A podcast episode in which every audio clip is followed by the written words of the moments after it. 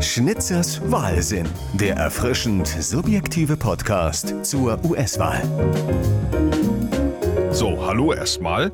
Die heutige Folge war so überhaupt nicht geplant, ist jetzt aber doch da, äh, liegt daran, dass ich einen Artikel gelesen habe in der Washington Post und den fand ich eigentlich ganz spannend. Da geht es um ein interessantes Gedankenexperiment, das der amerikanische konservative Autor Mark Thiessen durchexerziert hat. Thiessen hat nämlich die Bilanz der Trump-Regierung untersucht und dabei die Person Donald Trump ausgeklammert. Also wenn Trump wie beim zweiten Fernsehduell insgesamt stumm geschaltet hätte werden können und sein Smartphone bis zum Ende seiner Amtszeit in der Schublade des Schreibtischs im Oval Office weggesperrt worden wäre, was wäre dann von Trumps Präsidentschaft übrig geblieben? Ich fände es ja übrigens toll, das nur so nebenbei, wenn es nicht nur einen Stummschaltknopf für die menschliche Schwalldusche gäbe, sondern vielleicht auch eine komplette Trump-Fernbedienung, mit der man ihn dann passend zu seinem Weltbild in Schwarz-Weiß schalten könnte oder mit der man ans Ende seiner Präsidentschaft vorspulen könnte oder die Spracheinstellung ändern, zum Beispiel Trump auf Russisch, immerhin die Sprache seines Arbeitgebers. Aber zurück zu dem Gedankenexperiment. Der Autor Thiessen kommt in der Washington Post zu dem Schluss, dass Trumps Präsidentschaft unter dieser Voraussetzung eine der erfolgreichsten konservativen Präsidentschaften in der jüngeren amerikanischen Geschichte wäre. Dann würde ich sagen, setzen wir uns mal die Ohrenschützer auf und betrachten die vergangenen vier Jahre US-Politik aus der Perspektive eines konservativen Republikaners. Fangen wir mit dem obersten Gericht des Landes, dem Supreme Court, an. Den hat Trump zu einer konservativen Bastion ausgebaut. Durch seinen Sieg über Hillary Clinton 2016 hat er verhindert, dass der Richterplatz des verstorbenen Antonin Scalia durch die Demokraten mit einem liberalen Kandidaten besetzt wird. Stattdessen hat Trump drei der neun auf Lebens Lebenszeit vergebenen Richterposten mit seinen erzkonservativen Kandidaten besetzen können. Und auch in untergeordneten Gerichten sind in den vergangenen vier Jahren mehr als 200 Richter bestätigt worden. So hat die Trump-Regierung den konservativen Kräften im Land über Jahrzehnte hinaus entscheidenden Einfluss auf die Rechtsprechung in den USA gesichert. Das ist definitiv ein Erfolg für die Republikaner und eine ganz bittere Pille für alle progressiven, liberalen Kräfte im Land, keine Frage. Schauen wir weiter. Trump hat eine Steuerreform verabschiedet, Steuererleichterungen und laxe Umweltauflagen für Unternehmen durchgesetzt. Er hat das NAFTA-Abkommen mit Mexiko und Kanada aufgebrochen und neu ausgehandelt. Die Arbeitslosenquote war vor Corona rekordverdächtig niedrig.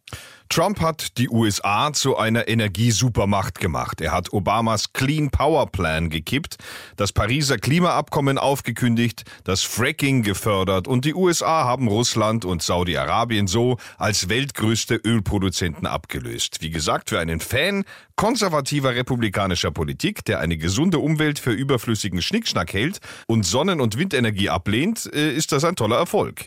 Dann lobt der Autor in der Washington Post Trumps militärische Bilanz. Er sei der erste Präsident seit Ronald Reagan, der keinen neuen Krieg angezettelt hat. Er hat den islamischen Staat aus seinem Kalifat vertrieben und dessen Anführer al-Baghdadi getötet. Anders als Obama hat er im Syrienkrieg gehandelt.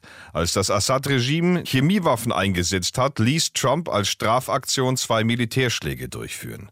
So, wenn, da muss ich jetzt ganz kurz mal die Trump-Fan-Perspektive verlassen und muss sagen, eine nachhaltige Wirkung haben diese Aktionen nicht entfaltet. Es handelte sich wie so oft bei Trump eher um einen raschen symbolischen Akt, um halt irgendwas zu tun und Stärke zu demonstrieren. Konterkariert wurden solche Aktionen aber zum Beispiel durch Trump selber, als er die kurdischen Verbündeten in Syrien im Stich ließ. Der von Trump angeordnete Rückzug der US-Truppen aus der Region, der machte dann den Weg frei für einen Angriff der Türkei auf die alliierten Kurden. Zurück zur positiven Sicht auf Trump. Er hat den Atomdeal mit dem Iran aufgekündigt und harte Sanktionen gegen Teheran verhängt. Für konservative US-Amerikaner der einzig richtige Schritt, um Iran mit harter Hand in Schach zu halten. Für den Rest der Welt ist das aber eine katastrophale Fehleinschätzung, die die Region nur noch instabiler macht. Auf Trumps Anordnung hin ist Qasem Soleimani, Irans Topmilitär, der Kommandeur der Al-Quds-Brigaden und Drahtzieher eines internationalen Terrornetzwerks ausgeschaltet worden. Trump hat die US-Botschaft Botschaft von Tel Aviv nach Jerusalem verlegen lassen und hat arabisch-israelische Friedensabkommen ausgehandelt. Das muss man ihm lassen. Er hat die NATO-Partner, auch Deutschland, dazu gebracht, mehr Geld in das Bündnis zu stecken. Die US-Militärausgaben ließ er erhöhen und nachdem er in einem Happy Meal eine Buzz Lightyear-Figur fand, hat er die Space Force ins Leben gerufen. Weil was es ganz dringend braucht im menschenleeren Weltraum sind mehr Soldaten. Selbst Trumps Handhabung der Corona-Krise kann der Autor Thiessen etwas Positives abgewinnen. Zum Beispiel, dass er im Januar Reisen von und nach China beendete. Das habe Leben gerettet und die Operation Warp Speed, mit der ja so schnell wie möglich ein Impfstoff oder Medikamente zur Behandlung von Covid-19 entwickelt werden sollen. Das sei eine ganz tolle Idee gewesen von Trump. So, jetzt reicht's mir aber auch wieder mit dem Lob.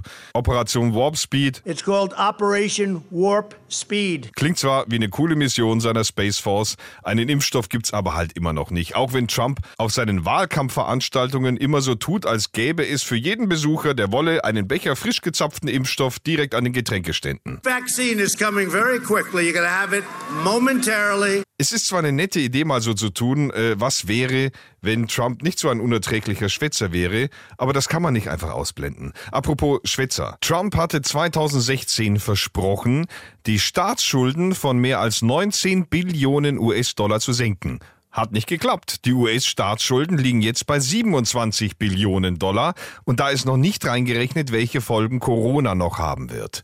Apropos Geld. Das Geld, das Trump in Militär- und Grenzsicherung pumpt, wird bei sozialen und Umweltprogrammen gekürzt. Apropos Grenzsicherung. Die 20 Milliarden Dollar teure Mauer zu Mexiko. Sicher nicht das wichtigste Projekt, aber doch das plakativste seiner Wahlversprechen, ist alles andere als fertig und Mexiko wird auch nicht dafür bezahlen.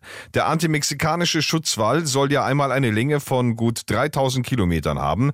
Wenn man die Erneuerung von bereits bestehenden Grenzbefestigungen mal abzieht, dann sind gerade mal 10 bis 20 Kilometer wirklich neue Grenzbefestigungen entstanden. Da gibt es unterschiedliche Angaben. Beides ist nicht besonders beeindruckend. Und apropos Grenze zu Mexiko. Ich möchte doch an dieser Stelle noch an die grausame, von Trump angeordnete Familienseparierung erinnern. An weinende Kinder von Immigranten, die ihren verzweifelten Eltern aus den Armen gerissen und in Käfige gesteckt wurden. Das ist aus jeder Perspektive betrachtet ein widerliches Verbrechen.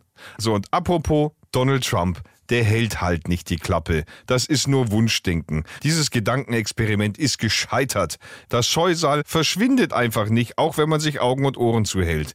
Wenn die Präsidenten Vuvuzela anfängt zu plärren, dann schallt der Irrsinn unaufhaltsam über Berg und Tal. Eine Trump-Regierung ohne Trump gibt es nun mal nicht. Damit müssen sich die konservativen Republikaner abfinden. Für alle anderen ist das ein Hoffnungsschimmer, weil was nämlich durchaus möglich ist, ist eine US-Regierung ohne Trump.